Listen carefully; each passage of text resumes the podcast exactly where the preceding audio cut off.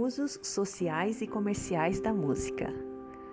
A música, além de ser um meio de interagir, relaxar, divertir e emocionar, também é utilizada como meio de divulgar produtos para serem comercializados.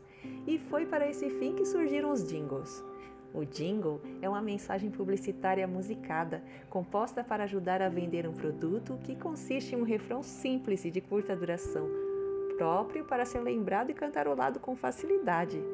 São aquelas músicas que chamamos de chiclé, onde de vez em quando nos vemos cantando. Os jingles não só estão presentes nos comerciais de televisão, como também nas campanhas eleitorais para promover políticos.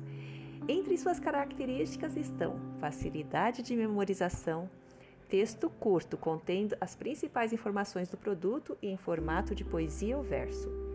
São músicas animadas que utilizam o ritmo que está em alta no momento da sua execução.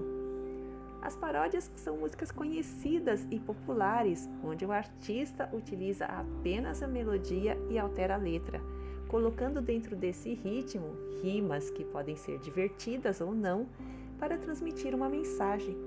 Transforma ironicamente um texto pré-existente zombando dele. É semelhante à sátira. Peça publicitária é um gênero textual que se utiliza de um conjunto de meios para levar ao consumidor um produto, serviço ou ideia. Elas estão presentes nos bus door, que são aquelas propagandas que ficam na traseira dos ônibus, outdoors, nos pontos de ônibus e pelas ruas. É uma forma de promover ideias, bens e serviços. A publicidade ajuda a identificar o significado e o papel dos produtos, fornecendo informações sobre marcas, companhias e organizações. É uma ferramenta muito importante da publicidade. Estou deixando algumas questões para você entender um pouco mais sobre esse assunto. Beijos e até a próxima!